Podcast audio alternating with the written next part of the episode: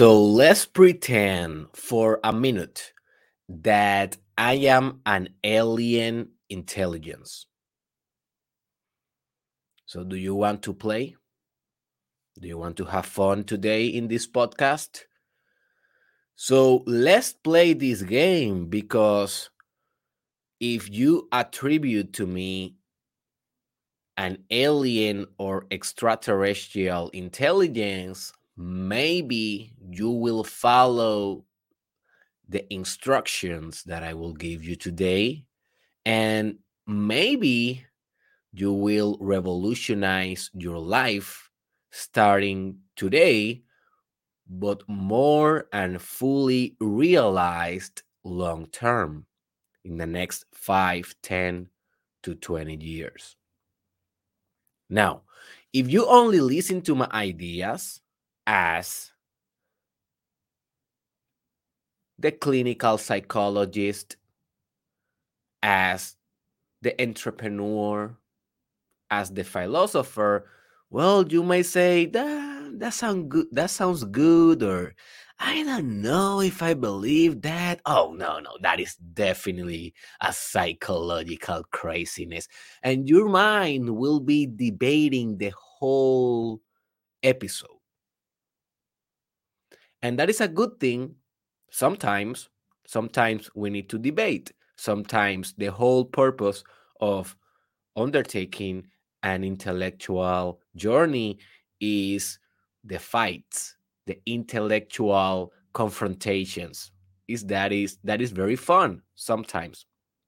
But sometimes that is our greatest limitation because we are so focused on debunk and disrupt and breaking what it is talk about the discussion, the subject, that we do not apply anything about the subject.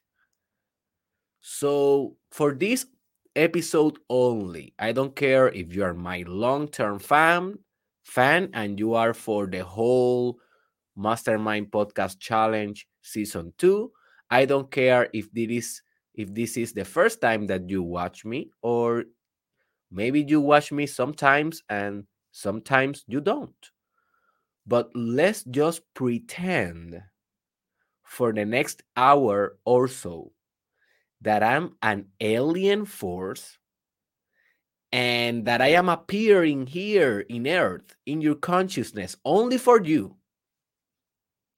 And that I will give you an information that 90% of humans do not know. And I, as an alien, I'm telling you, I'm telling you, terrestrial being, that if you apply this knowledge, you will advance further in the universe. You will become a great universe yourself. So remember, if the Dr. Derek Israel told you that, eh, okay, sounds cool. How I do it, but tomorrow you forget. But if I, if an alien tell you that, how you will feel? Hmm. You will listen. You will explore. You will take notes. And tomorrow or starting today, after the episode is over, you will revolutionize your life because it's not the idea what is sometimes important. It is the authority and the conviction and the trust of the source of information what actually make all the difference. So if you really want to transform your life, you have to do two things. One, perceive, at least for one hour, that I am an alien today. And second, apply the idea. Because today, we are going to manifest your future self by starting to live in the future.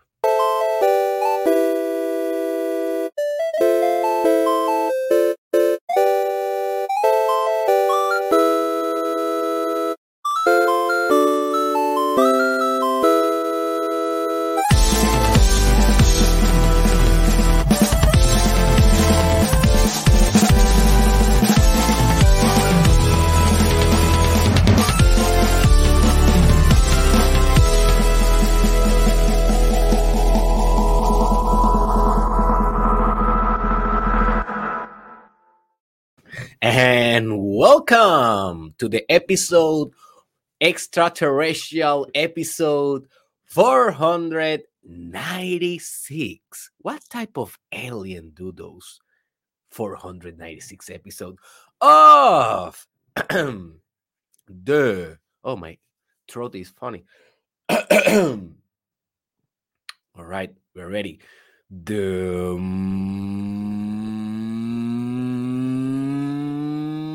Mastermind Podcast Challenge Season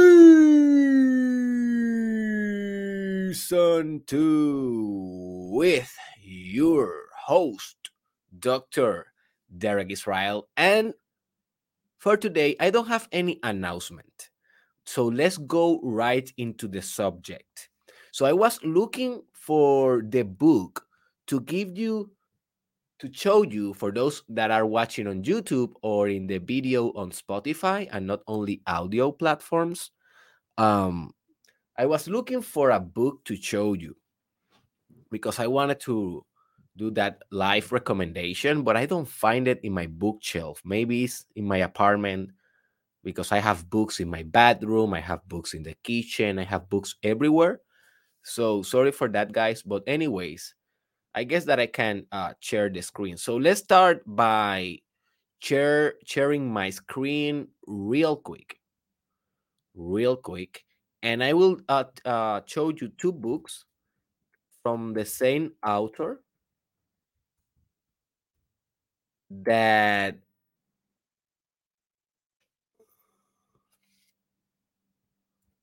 will um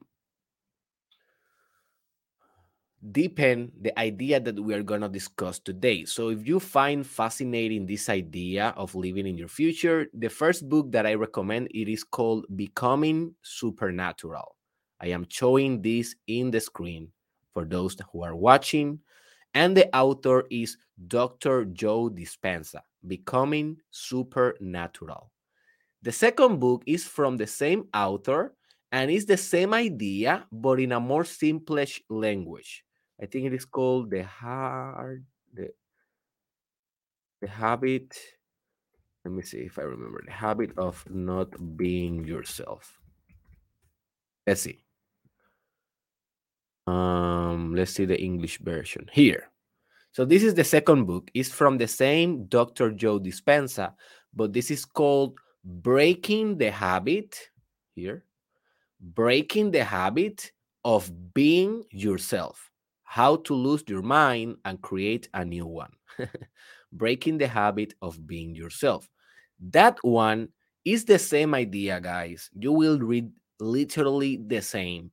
But Supernatural, the first book that I showed, is more technical and have more details in physics, in quantum physics and bio, biochemistry. So if you are more into details and into go very profound in ideas by supernatural. If you are just like okay i just want the idea and let's move on by breaking the habit of uh, being yourself. Both are great books. And these books are all about what i will be teaching today. It's about living from the future or living in the future. It's kind of the same. And what is the simple idea here, guys? What is the root of this idea? Well, very simple. And remember, I'm an alien. I'm an alien. the idea is the following if you live from the future, you will manifest that future because you manifest whatever you are. Every reality that you face, it is a piece of you. It is a piece of your self similarity. That is a good, a good concept that I encourage you to look further self similarity. And that is the phenomena of systems, complex systems that tends to recreate themselves in every dimension, like a fractal, infinite kind of recreation in every dimension. Um, for example, if you have a if you have a child, your child have parts of your genes, at least 50%. The other 50% is from your partner.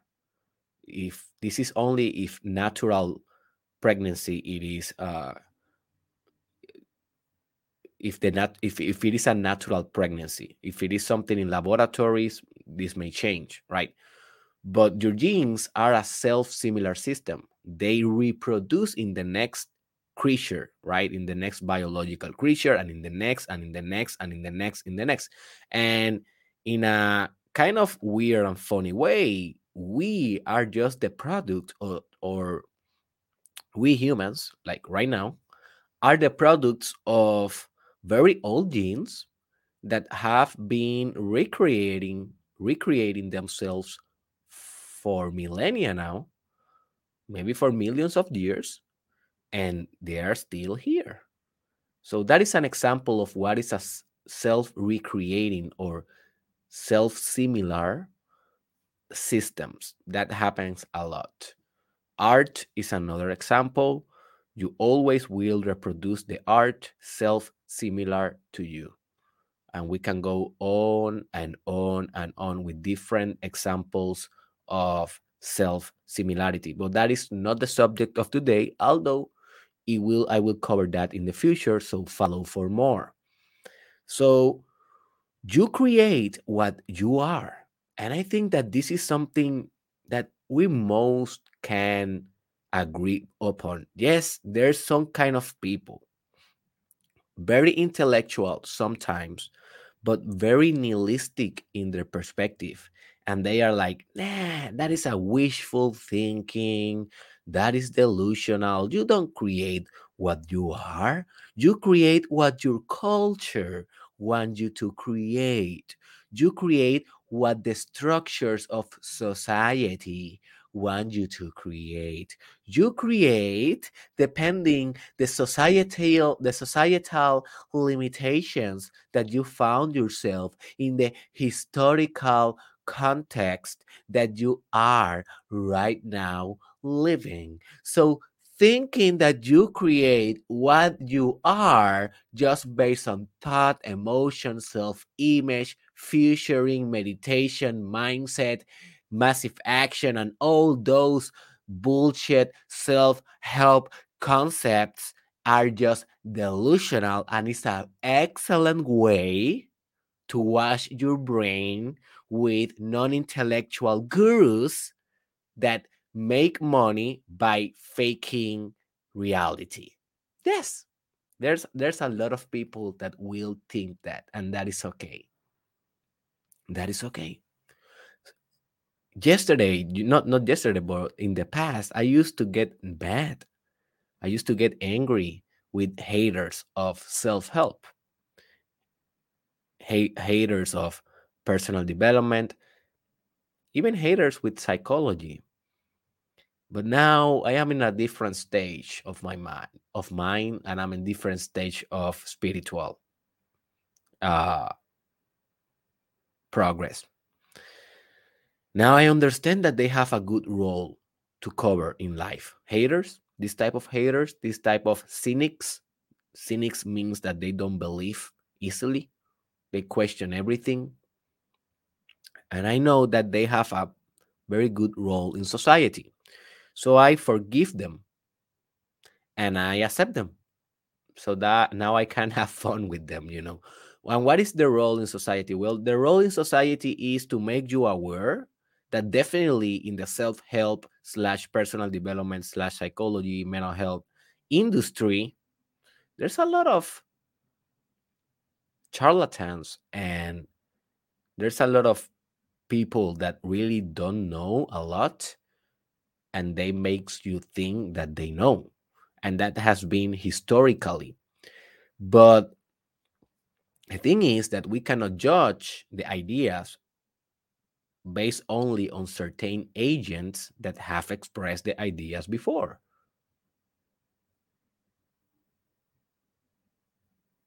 We need to judge the idea by the idea itself by the beauty of the idea by the artistry artistry of the idea by the pragmatic element of the idea how well it, it functions how well it works not exactly only by who says the idea who express the idea. And that is something important also but we need to balance very good our judgments. So there's a lot of people that we think uh, that will think that way will think that this is bullshit and that is okay. Now what do you think do you think that you create what you are or you think that you create other things that you not are well i'm an alien so i will tell you in this hypothetical episode, I have supreme extraterrestrial intelligence. So shut up and listen. Hmm, that is a kind of a rude alien, huh? so look, this is my opinion on it. Yes, for me, in my perspective, you create what you are. This episode is what I am. I cannot create another conversation, another narrative, oratory, podcast, performance, a part of what I am.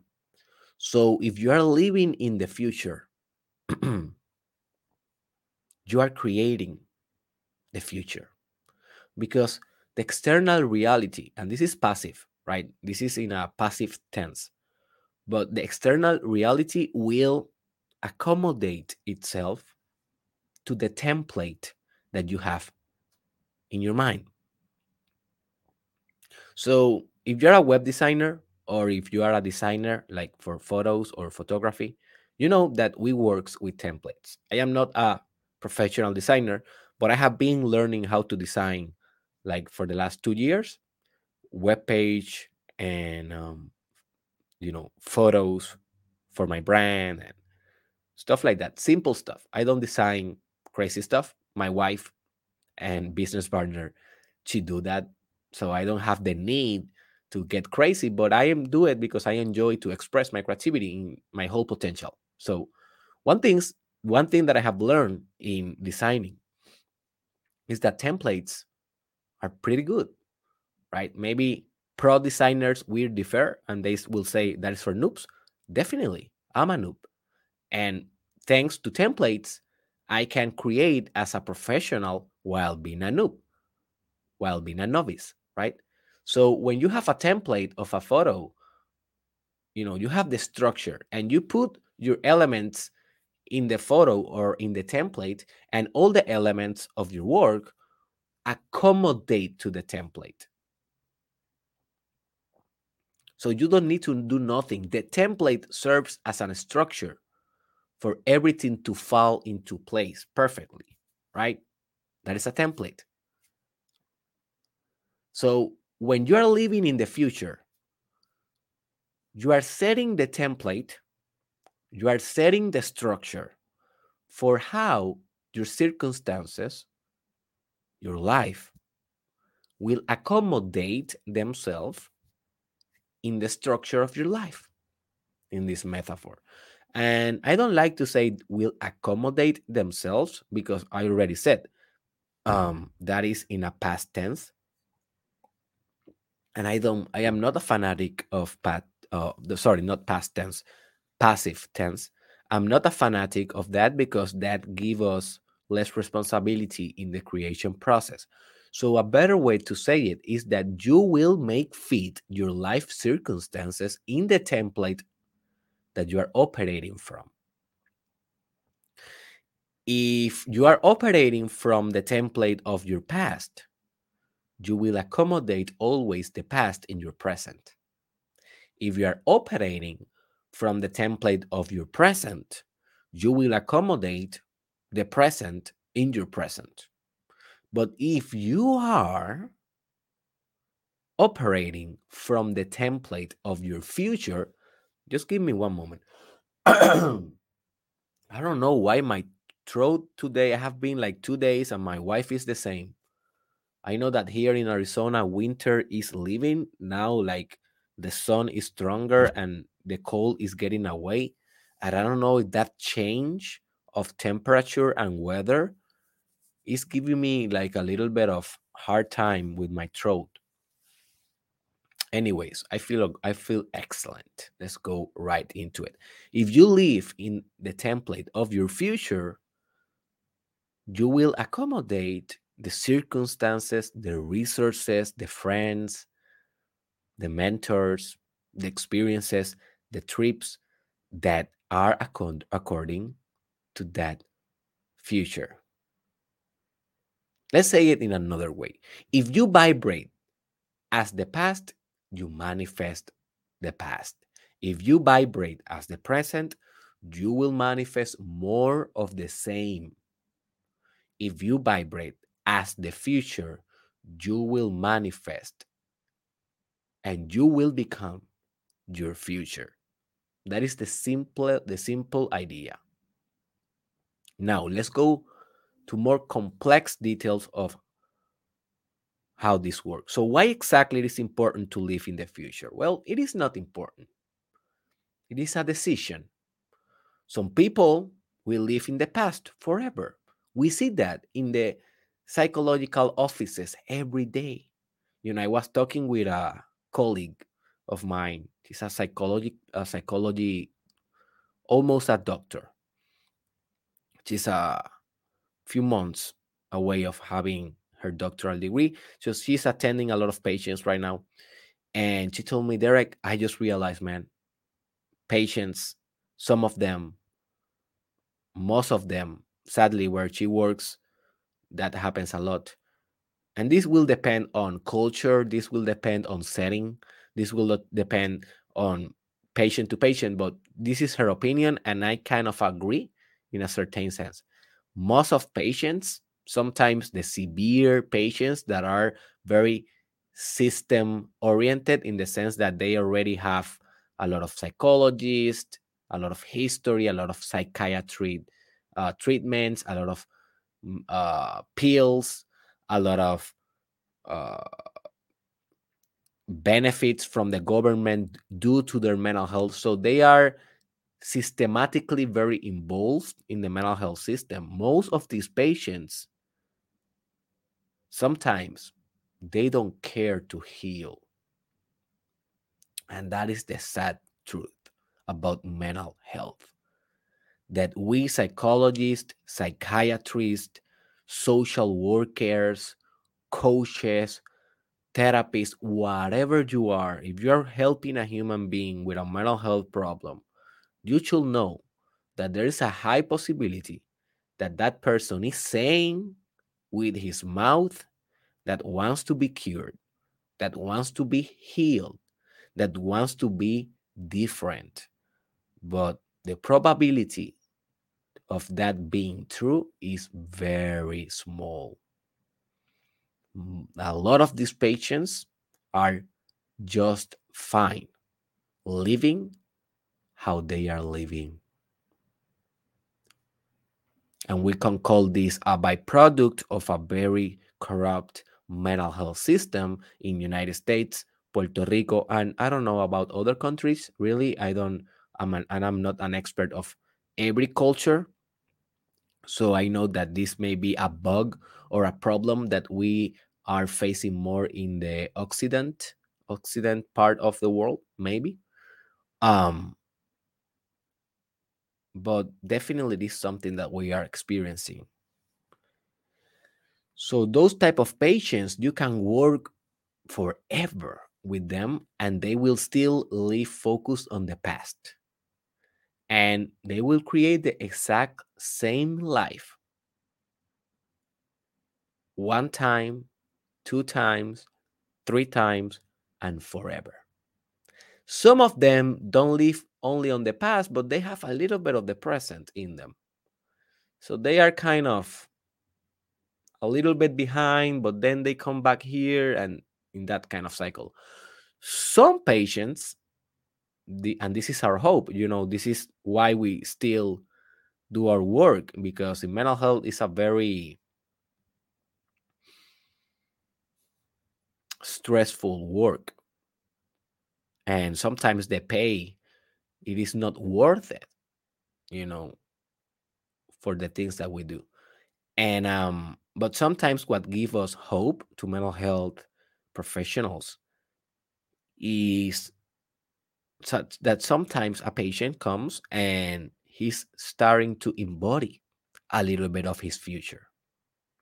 He's starting to think a little bit about his future and in those moments they become very adherent to the treatment and they establish very profound goals that they can actually go and attack systematically and deliberately, right? And we as psychologists, we or psychiatrists or whatever, we help them. We help them in that process, and that gives us hope. But we can see in our private in our private offices, we can see the importance of making a patient or inspiring or convincing a patient to live in his future.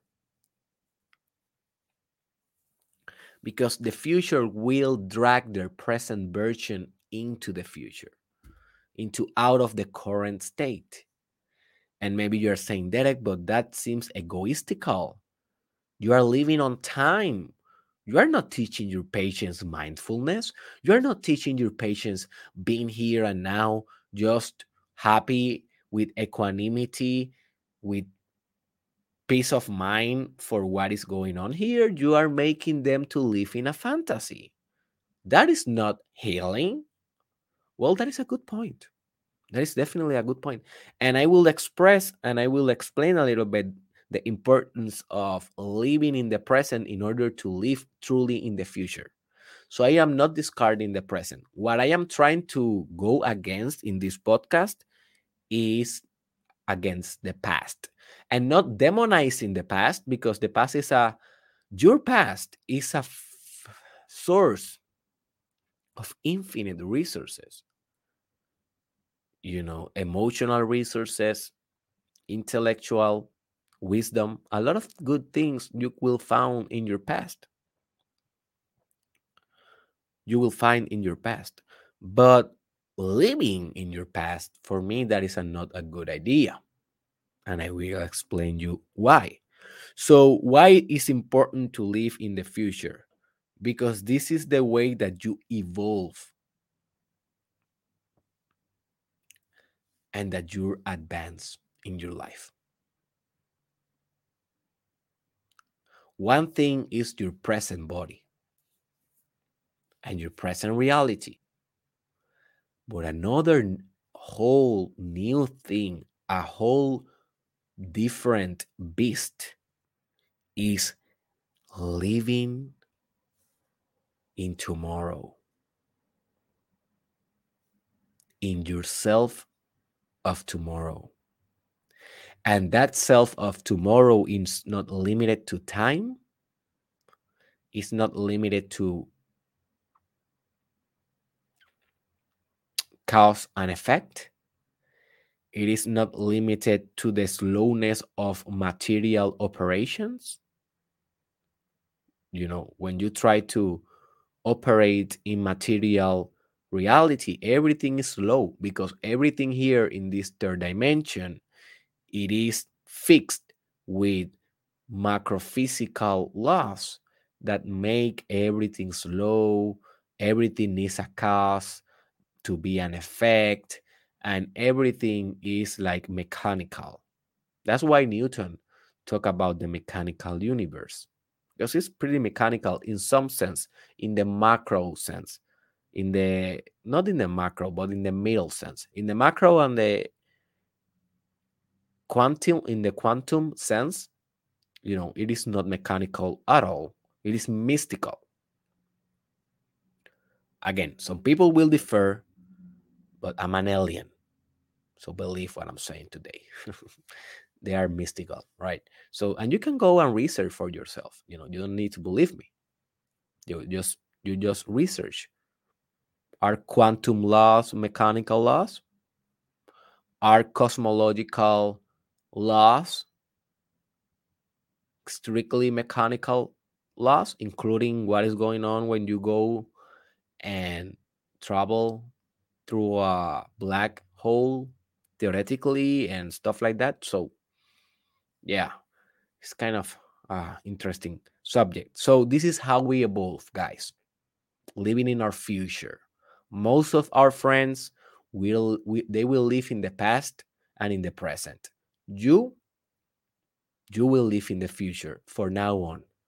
Yes, you will be perceived perceived as weird. Yes, you may do crazy stuff living in your future. Yes, that will happen also. Are you ready for the journey? I don't know. You only know. But the real question is do you want to manifest the future that you want? Yes or no? Well, that is a whole new conversation for you. So, look, why most people live in the past? Let's go with the contrast. As I always tell you guys, human beings, we learn through contrast. That means that to learn what is one, we need to understand what is two, right?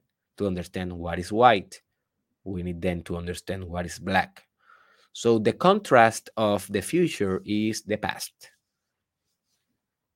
And why most people live in the past? Well, most people live in the past because they are addict to the past. I will repeat this. This is very important. Most people live in their past because they are addicts of their past.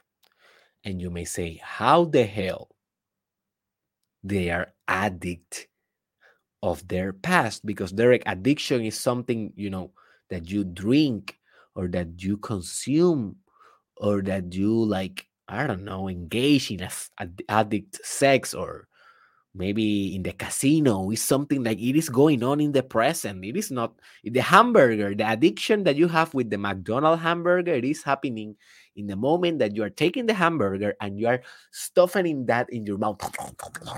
That is the addiction. That is not living in the past. good argument. Good argument.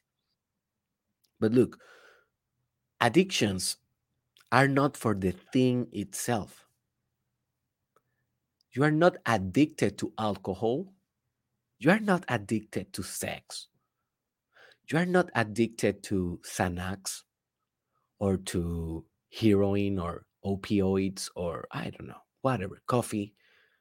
You are addicted to two things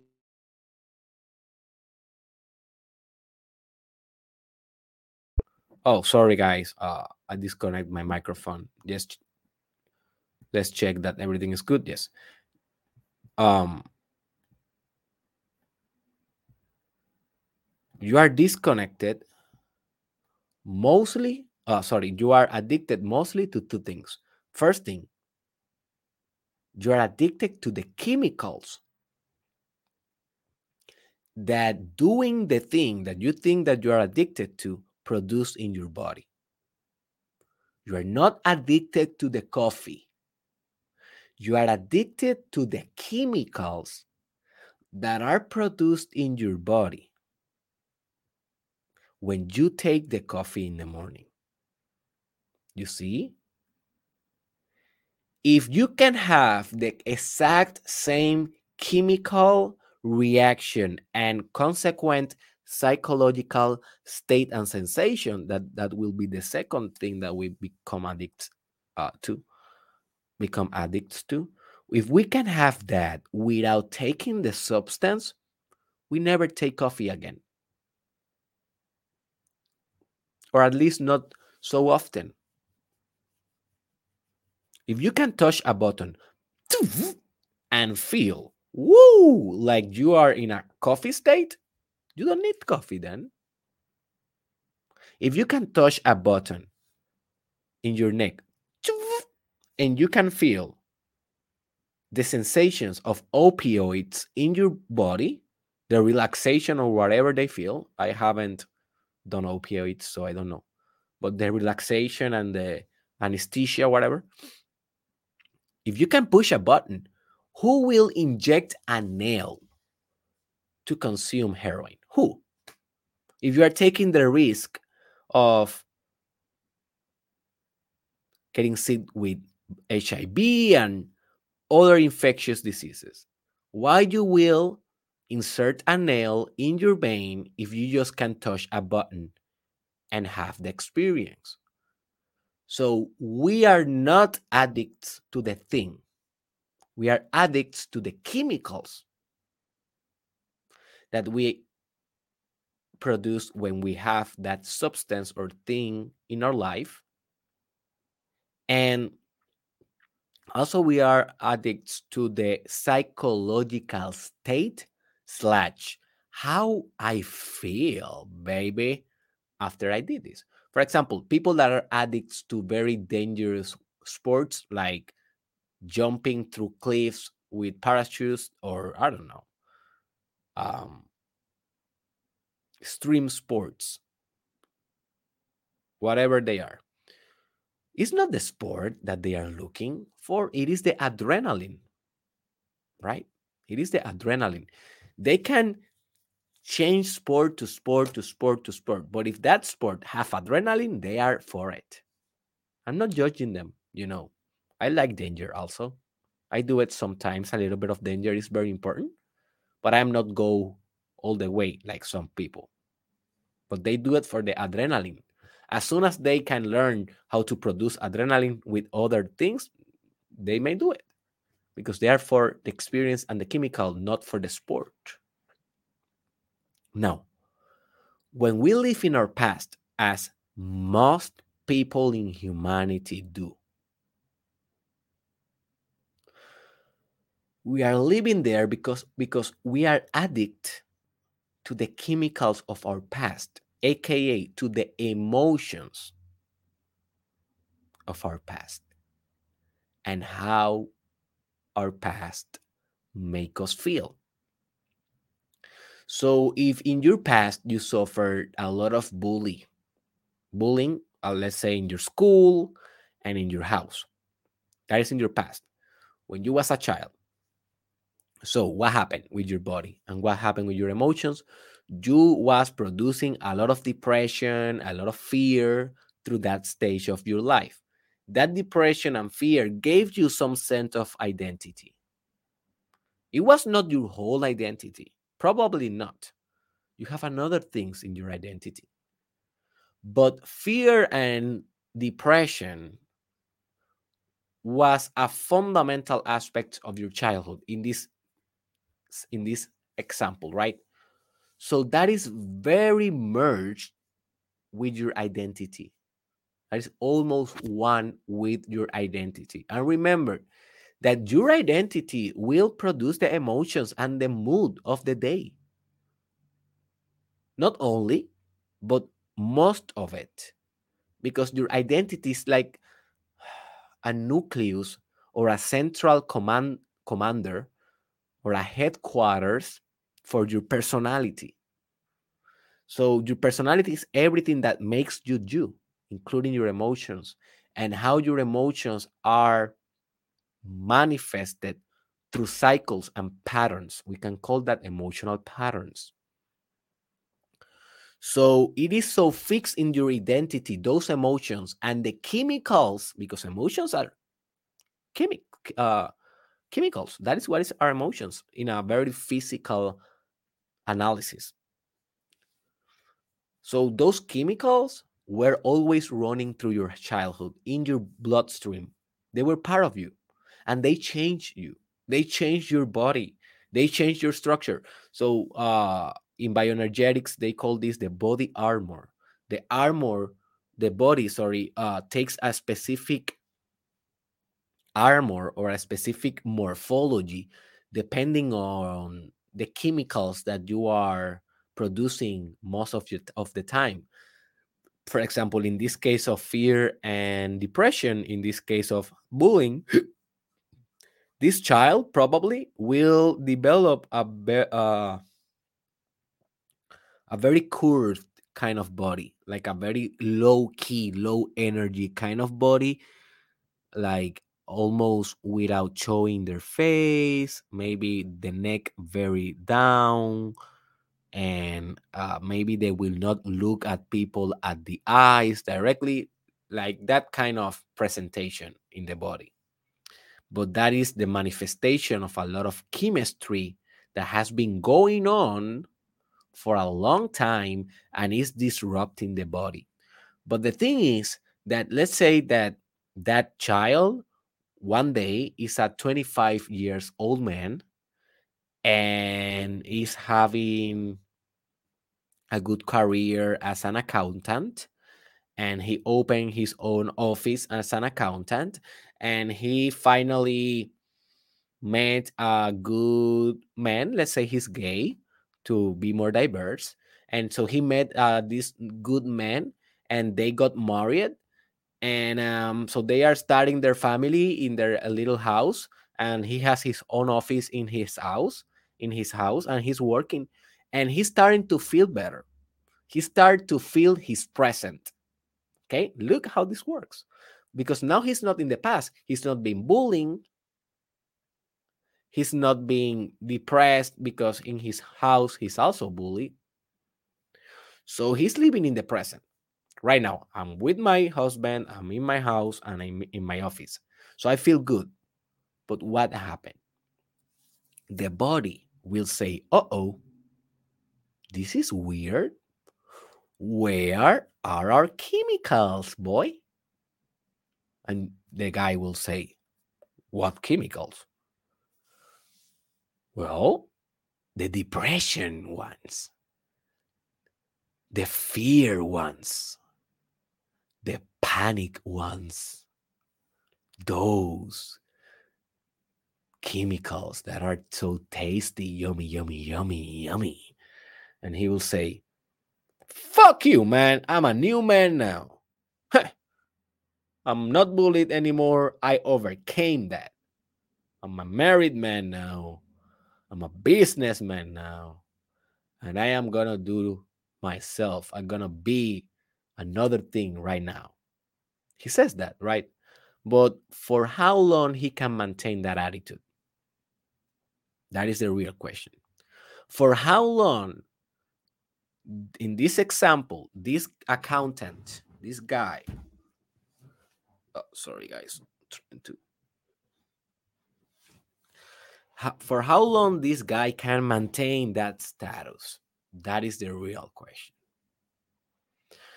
If you ask me, I will say he will maintain that status for a couple of weeks, maybe at best, and then he will go back to his pattern.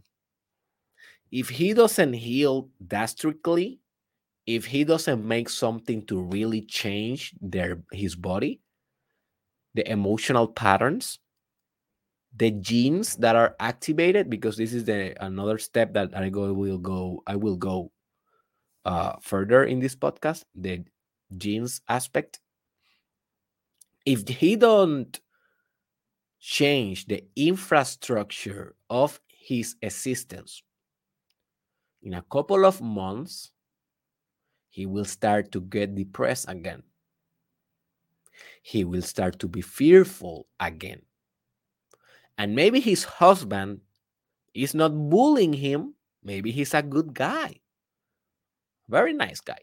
But this accountant will sometimes feel that his husband is bullying him. Why? The chemicals are kicking in. The body is asking for the same and the same. And you may ask, but why the body will ask for those chemicals if we know that are bad for you? Well, that is a good question. But why the hell your body keep asking for a cigarette if you know it's bad for you? The same question. Why the hell your body keep asking you to jump from a plane every 2 weeks for the last 20 years knowing that you can die? The the body doesn't care. You know, the body is amoral. The thing is that we try to think about our body as we think about our mind. And although they are the same system, they're different processes. Mind and body are the same system, different processes. What that means? Well, they have different kind of personalities. So the body, the body is not moralizing. The body is not saying this kind of thought process. Is this good or is this bad for me? No.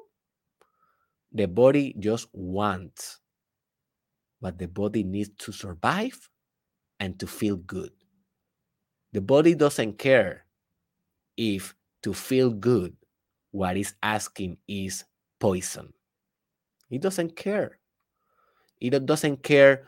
The body doesn't care that if what is asking for feeling good is raping someone.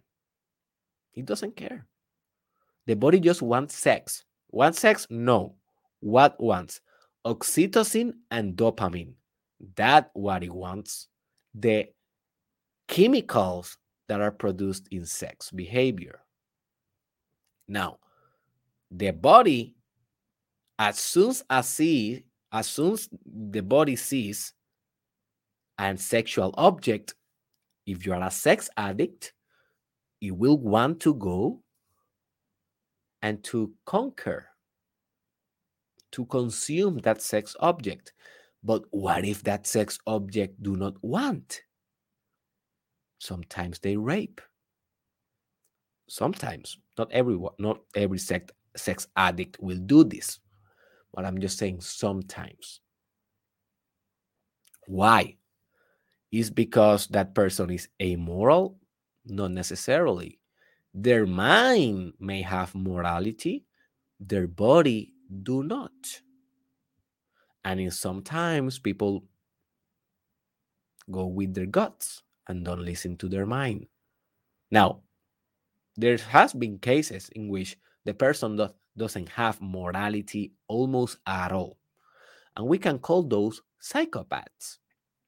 But I have been working a lot with psychopaths in the United States. Um, and um, I don't, I don't, this is only my experience. I may be wrong. And um, I don't remember to read, I have read about it, but I don't remember to see a significant statistic. But psychopaths not necessarily will be rapers. Not necessarily. You know, the fact that you have a disrupted emotional system and a scarce moral system, if something it is there moral moral wise, um, it will not make you a rapist. That is a whole different game, you know. So we don't have to associate psychopaths with rapers or rapists. Um, I don't know. Maybe I'm a optimistic kind of guy when it comes to psychopaths or people with psychopathy because they are projected so bad in movies, you know, in media, like serial killers and stuff like that. And some psychopaths are just humans.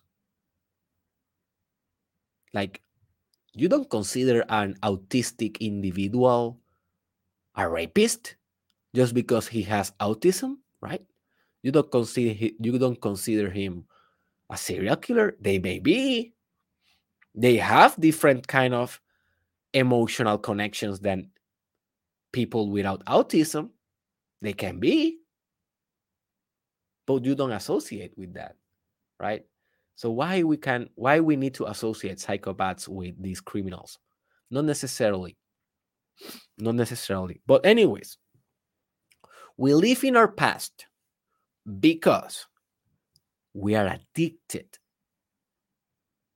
to our past. So, Derek, what about the present? Because at the end of the day, yes, you are living in your past, but it's in the present. And you may live in the future as you are suggesting, although you are not, you haven't say anything how we will do it, but I expect that you will say, and yes, I will say, but we can live in the future, right? But from the present, you cannot escape the present. So, what about the present? Well, the present is imperative. The present is the starting point. The present is the genesis of the whole technique. Or we can call it lifestyle. This is more like a life, lifestyle. This is not a, a truth that I want you to actualize as a technique. For example, I don't want you to say for now on, yes, I will practice the living in the future technique. No, I just, this is something that you will live forever here. It's it's a, it's a lifestyle. But yes, definitely from the present, you cannot escape the present. And we do not want to eliminate the present. What we do not want is to extend the present forever. And I will explain what that means. In a sense, we want to extend the present forever in a spiritual kind of perceptive mind, mind frame. What I mean by that is yes, you should aspire to live in the present forever in the state of mindfulness, in a state of nirvana if you can achieve these kind of states due to due to meditation yoga spiritual practices yes we should aspire to live in the present in this in this way. But from the present to the future it's kind of like a perfect sexual union between future and present, always copulating with each other inside your own being. You are a platform of sexual interactions between your present and your future. And your future and your present are copulating and they will make kids and they will reproduce. What are those reproductions? Well, your new ideas, your new attitudes, your new mindsets, your new endeavors, the new things that you create to manifest your future. And obviously, this is an analogy and a metaphor. Nothing is having love inside of you, at least that we know.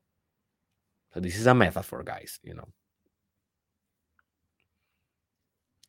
So, yeah, do not discard the present but don't live here forever. You want the present to be constantly changed, moving forward to what you desire profoundly in life without attachment to that. Because one thing is desiring, and one another new whole new thing is, you know, having attachment with those kind of things. So, how it works? So, a couple of things to know and to understand how it works. If you really wants to know the mechanics of how this lifestyle works, how living in your future actually makes you greater than you are, go and read one of the books that I suggested in the beginning of this video, and that will give you more details. But this is the basics of how this works. So,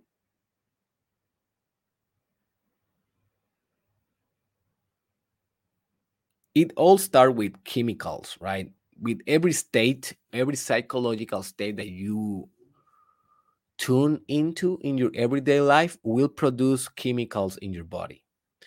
And those chemicals, one thing, yes, you will become addicted to them. So you will become addicted to the life that you have. But another thing that will happen is that your genes will be affected with your emotions. And we can call this epigenetics. So, if you haven't never researched before, what is epigenetics?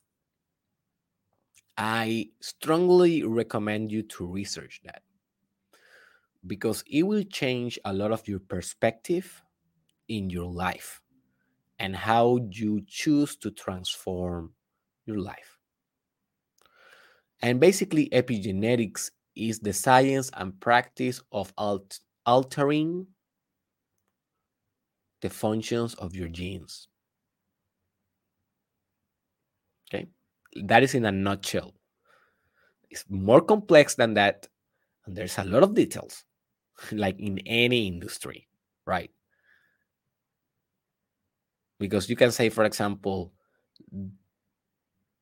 to have mental health, you have to be happy all the time. Okay, that's a good statement. How the hell I do it? Well, then you need to go and study all the details of happiness, mind, emotions, you know, so everything is the same. So epigenetics um is a it's a process that is going through while you are having these emotional environments. And the same emotions this is in a nutshell it's more complex but i don't want to get very complex in the same emotions produce the same genes.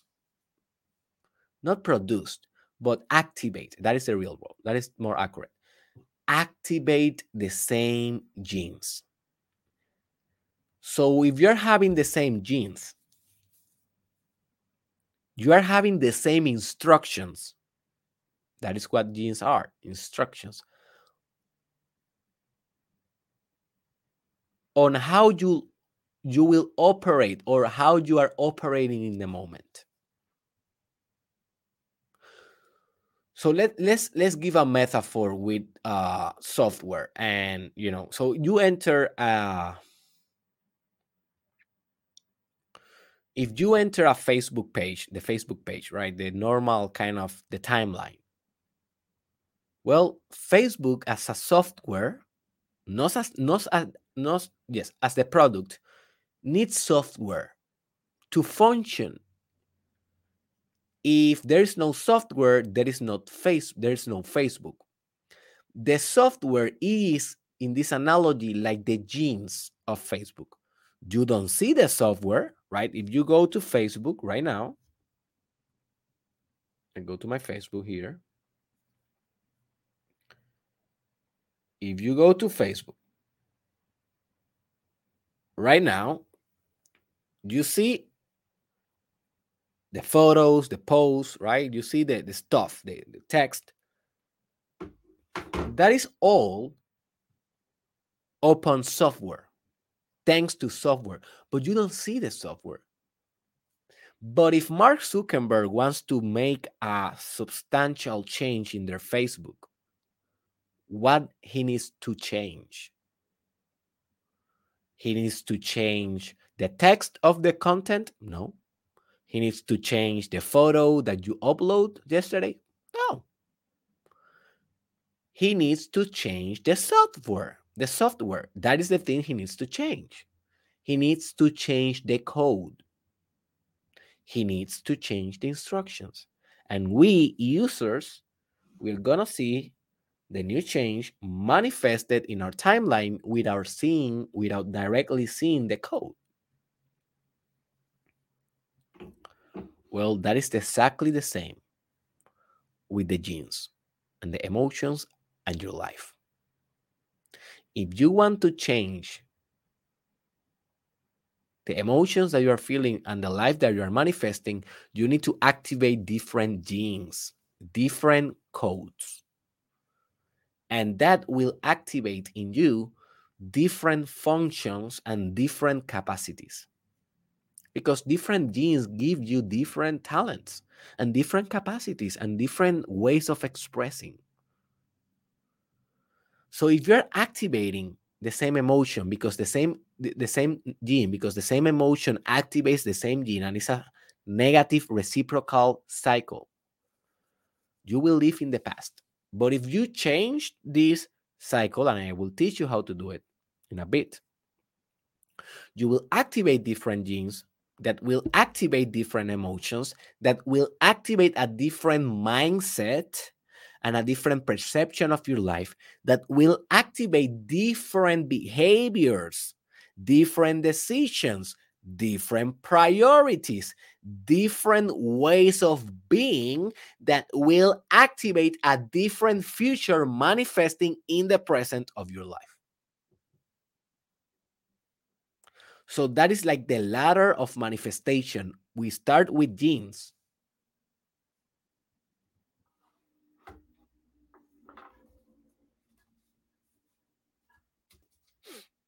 and we go then and we climb the ladder to emotions, to mindset, to actions, to results. And this do not end here. This is not a biochemical, biochemical, psychological kind of paradigm, what I'm teaching you guys here. This is algo very spiritual and algo very spirit uh quantum physical. Quantum physical.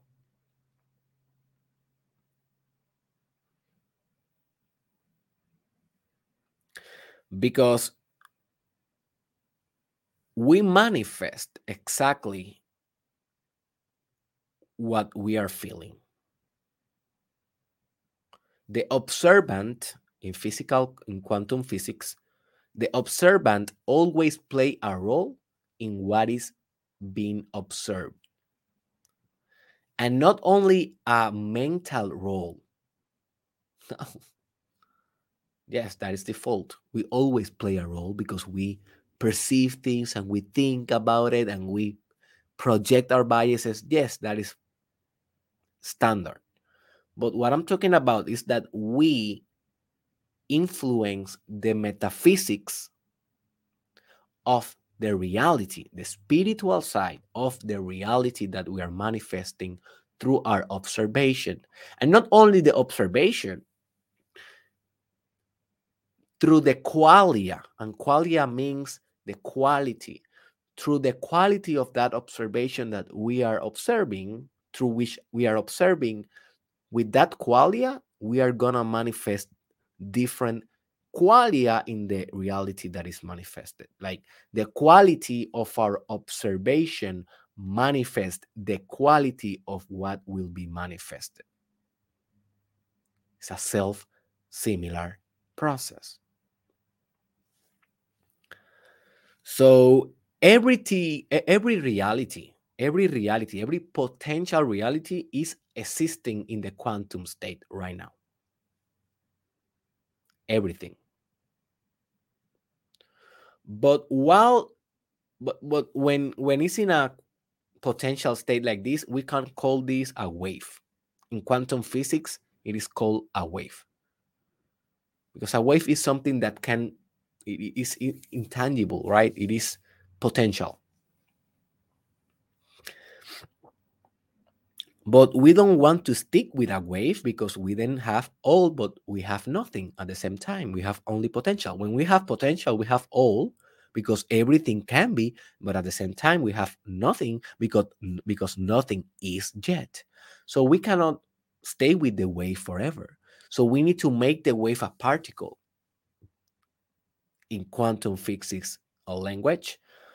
So a particle is a material aspect of the potential. Something appeared. The wave of this glass is that this glass may be white, green, black, uh, I don't know, brown, but the particle of this glass that I'm showing in the screen is that it's a red glass, right? That is the particle part of it. It's defined, is strict, it is fixed in a state of matter that is concrete. Well, through you hacking your emotions and through you hacking your genes, you also will hack the way that you are converting waves into particles, not only in internal realities, what we can call subjectivity or phenomenology, but also in your external reality as well what we can call law of attraction or manifestation. And a lot of people they will say this is the point they will say bullshit. Again, relax your mind. Don't let the inner critic that is a cynic to disrupt the apprehension and understanding and integration of what I'm teaching you today. Remember, I'm an alien. You cannot debate with me. You can debate with Dr. Derek Israel. You can debate with Joe Biden. You can debate with Putin. But you cannot debate with an alien. So relax. so you should go and study these fields genes, epigenetics, chemicals, biochemicals and addiction to chemicals in your body, and quantum physics. If you want to profound, you want a more profound knowledge in this area. But by reading the books that I suggested, you will have already filtered all the information and will be very easily for you to digest.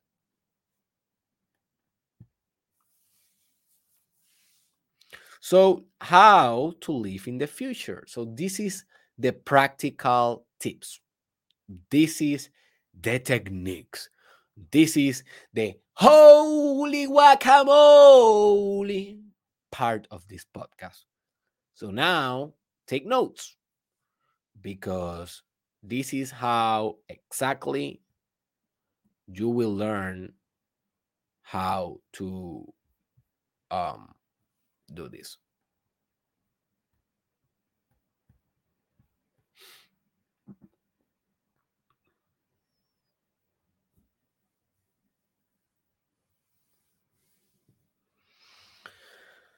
So, the first step, or the first secret, or the first hack to live in your future and therefore to manifest your future now, to drag the future to the present, is to understand that you are more than your present reality.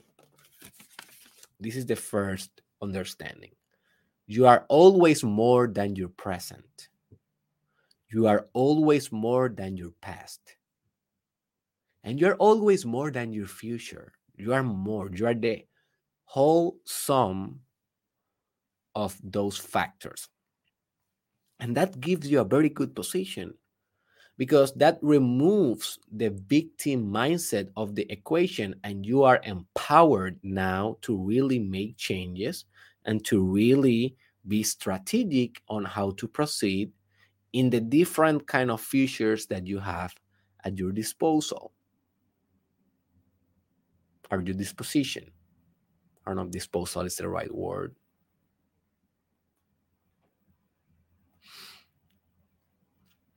So I will teach I will I will I will uh give you a personal example of how I apply I apply this. Hmm. When I was working in prisons in Colorado corrections, I, as a clinical psychologist intern, guys, this is my life purpose. And I have a whole course about life purpose that I teach you how to connect, how to discover, and how to make money with your life purpose. So if you are interested in that, go to derekisrael.com and check uh, it out. It will be very soon translated to English. For now, it's only Spanish, but in the first, in the next few weeks, I'm launching the English version. So when I was in Colorado in my in my internship, although I was finishing my doctoral program, I was the last stage of my doctoral program. I was not that active in social media. I was not that active in this project, in this podcast, in my products, in my services, because all my energy was divided between my internship, my doctoral dissertation, and my daughter. So I have these three monsters, and my daughter is not a monster, but she is. She's definitely a monster. um, so I have these three monsters on my reality, and um,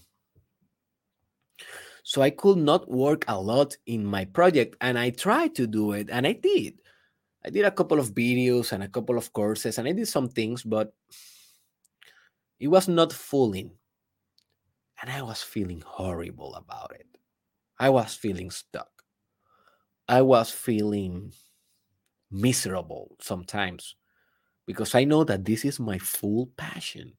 My full passion is not going to a center to, you know, talk with people psychologically. I, I like to do it, it's one of my professions, but I'm a holistic guy. I always has been like this. I'm a spiritual guy. I'm a philosopher. I'm a marketer. I'm a businessman. I create businesses. I love psychology, but that is not the only thing that I do. And um, I was feeling miserable. But in that time, one of the projects that I that I was doing uh, with my wife and partner, business partner, it was we were creating or we, we were not only creating a brand, but we were experimenting with Clubhouse, that is an audio based platform that was launching and premiering in that date. So it was a very new thing thing in that moment. So we were uh having um how do you call those rooms clubhouse clubhouse rooms every day after i came back from work from the corrections I went back to home, I played with my baby, and then we went and we do a room and we co-host the room. And we were having fun, you know, a lot of ideas. For example, the Ho'oponopono idea.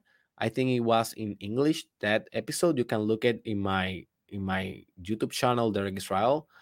You know, that idea came from one of those floors. But the, this idea of supernatural and breaking the habit of being yourself of those books came from one woman in those you know rooms that she told me that that is their that that that were their favorite her favorite books. And i was like okay that's cool. I have never read them before. So i went and i read them. You know i i read them and um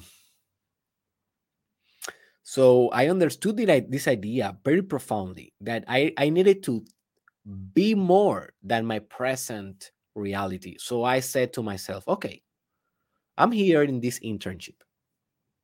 I'm here in this Colorado place that I didn't like it too much. Uh, having a lot of cold in a very white supremacist town. I was in a town that is known to be one of the foundational towns of the K, eh, of, of the KKK clan, Ku Klux Klan. So the collective unconscious of that town was very racist, although I didn't experience direct racism. Like maybe in that town, maybe once or twice, a direct type of racism thing. But most of the time, I didn't experience a direct racism, but it was feel in the air, in the air, like you know, the tense, the tension. And um, I didn't like that place. But I was there finishing my doctoral degree, right? But I say to me, to myself, I am more than this. I am more. I am my future. And I start drawing my future in that moment. So every day I wake up and I went to the prison again to see the same offenders, sexual offenders, criminals, psychopaths, schizophrenics, you know, people that are murders and stuff like that, rapers, stuff like that. And I went to see them every day with my whole disposition and my whole desire to help and to be my best. But I was more than my present with them and with the staff and with the every everyone and in my house. I was my whole future. I started vibrating as my future. My present was the corrections. My real present was my life. And and I started practicing this like maybe like in March, and I ended my internship in the finals or in the end of July. So I practiced this like for five months in the end of my internship, and it went great. So understand, my friend, that what you are going on, what is going on in your life right now, it is not what will define you how you select to vibrate, what mindset you bring to the table every day, that is really what defines you. That defines the experience, the interpersonal relationship that you have with people, that defines everything in your life. So be aware. So, what do you need to do? You need to think, feel, and speak and act as the future you. I will repeat this. From now on, if you want to live from the future towards your future, you need to think, feel, speak, or talk or express forward, and act as your future self. You cannot wait to be your future self, to act as your future self. You need to act now. Because this action as your future self is what will activate the genes, the emotional patterns, the psychological states, images, ideas, innovations and the motivation for action, or I will say the drive for action, more than motivation, drive that is necessary to actually materialize your future self. You understand now? Next step plan your desired long term future as if short and middle term milestone will be inevitably achieved.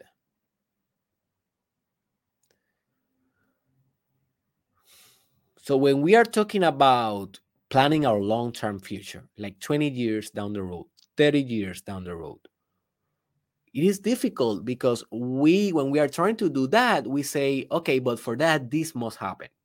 And for that this must happen. And that is your deconstruction capacities of your mind of deconstruct things and to get things complex and to take and remove and to manipulate. That is just mind stuff. If you really want to project your future long term, like to set the ideal, you le- you need to leave your mind and go with spiritual laws. And in spiritual laws, you don't need to know all the causes and effects of how things will work. That is just the mind. The mind and its sense of control. It wants to know all the details. your spirit is fine just to tell your spirit, I'm going there and I don't know how the hell I will get there, but I will. And your mind will say, Yes, but if you want to get there, you need to have this degree, and you don't have that degree. Okay, I will have the degree. So you make it as if it will happen inevitably. And then your mind will say, okay, you have the degree, but then you need to have the licensure and you need to take a lot of other exams. And most people fail at those exams. And you will say, yes, and I will. And then your mind will say, yes, but to do that, after taking those exams, you need to become successful as that type of professional in order to do this. And you will say, Yes, I will. And your mind will continue. But the, the, the whole idea is that you need to think that everything will work out to have that ideal future very fixed in your vision, very fixed in your mind. And you might say, Derek, it is that not delusional? How we know that really we are going to achieve everything in a roadmap towards that future. Yes, you don't know. And maybe you will not achieve everything. Maybe not. But what you are saying is, hey, I will drive forward into this. And maybe sometime something will not work, but when that moment arrives, you will know how to work around, how to work around the thing and to achieve it anyways.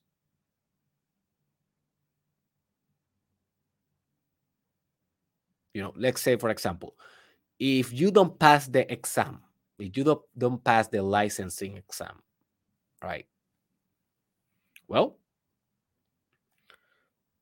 and you wanted to be successful either way you can say okay i didn't pass this exam i will not take it anymore and i will focus on all the things that i can do with my degree that doesn't require a licensure and i will go all in on that.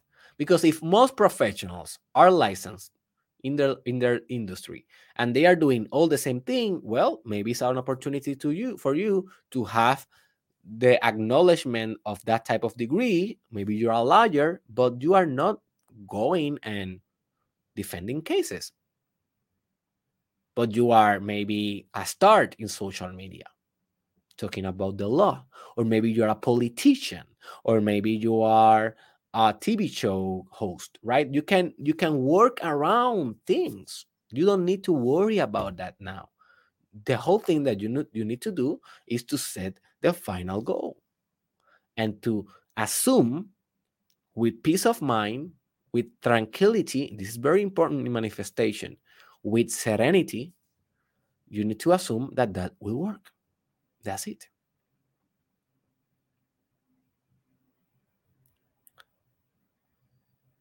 This is the next step. Fight your way out from the natural tendency of your mind and body and spirit to go back to live in the past. And I will remove spirit from here because spirit never is disturbed. And the spirit is always, always in every dimension of time so spirit is doesn't apply here. This was a mistake that I did. So let's say fight your way out from the natural tendency of your mind and body to go back to the past.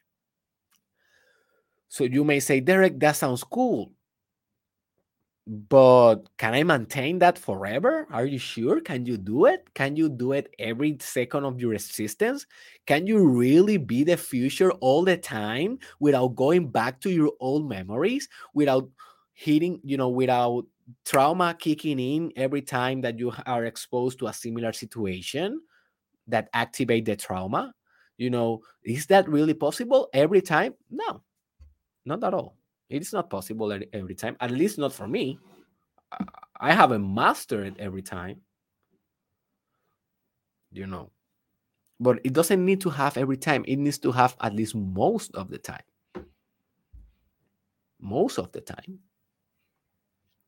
So, what I have been discovering is this that is like a cycle Like I come back to my past and my present, and then I push forward ah, to the future. And I'm vibrating there. I'm vibrating there. I'm thinking, acting, saying, and feeling exactly as my future, exactly as my vision, and I'm acting that way. You can see it in my aura, you can feel it in my words, you can see it through my eyes. I'm in my game, and then slowly, slowly, slowly, I come back to the present because maybe uh, my wife had a crisis, or maybe my baby girl fell off in school and I'm all worried and stuff like that happen. I'm in my present and then I push forward. I'm in my future again. You know, and that is the game. That is the game. It's like a constant uh, struggle of power. And you see, when you when you read the uh, Kybalion, it's a very good uh, book, spiritual book. Uh, there they teach you that neutrality is one of the laws that you want to achieve, and this is in the chapter of rhythm, if I am not mistaken. Um, and neutrality means that our ideal, our spiritual ideal, is someday we will stick neutrally in our in the in the anchor of the future exclusively there. We will be neutral in the sense that no emotion no experience will be able to drag us to the past or the present. But that is an ideal. I don't know if you can really achieve it. I don't know. I don't know. I am in my journey. I am not completely enlightened yet. I'm going for it. I'm shooting to the moon. I'm shooting to the to the cosmic realms. But I don't know. I don't know. Maybe you can know. Maybe you should know. Maybe you should try to know. And the final tip, and with this we wrap off, is that you should combine this futuring or future living technique with gratitude to maximize the effects. So, gratitude with your past, gratitude with your present, but also gratitude with what you already have in your future. So, it's difficult, but try to fill your body with gratitude of with about the things or caused by the things that you don't have right now. Like, for example, I right now do not have, okay, let's say this one. One of my goals, my definitive goals is going in a spiritual trip to in uh, to China. I already did India to China. I have been working on that for the last five years, planning this. If it was not for the COVID, and if it was not due to the fact that COVID probably start in China, therefore they are more like, you know, they are more reserved in the sense of the traveling there and the precautions i already would have gone in this time of covid times if it was not for covid. But for covid and due to the high problems that i can face traveling to china maybe then i cannot come back and you know this is this is not definitely the best time to travel.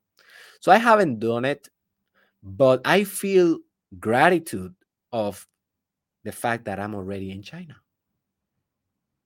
I'm in china? No i'm in arizona. But i feel the gratitude that i'm on china. What i'm doing there? Well i am hacking my state because i know that a present moment soon it's in the future now, but soon will be me on China having a spiritual adventure. And I will do that. And I will document the whole journey. And you will say, he did it. But you can do that with all goals that you have in your life. Specifically, generating the gratitude emotion instead of mind for the things that you don't have right now will cement those things for them to come to you. So live from the future. All right, my friend, I'm wrapping this off. If you enjoy this podcast, click the like button, you know, leave a comment. I want to know what is exactly the future that you will live right now? Simple question. Answer the comment. When answer the question. When you comment, you are and if you are, you know, focusing on your future during your comment, you are doing this exercise. You are thinking, acting, right? You're writing, you are speaking, you are talking, and you are feeling because every writing will comes with feeling in a way that is coherent with your future self. So let's make it clear. Put in the comments below what is your future and how you will live it today. Also, share this with your friends. This always help. Just a share in a social media. That's awesome. And also, I remember to you, let me remind to you that uh, this podcast is on Patreon. And Patreon is a very good platform to support artists like me that are doing a lot of free content. And you can support this podcast with only $5 per month.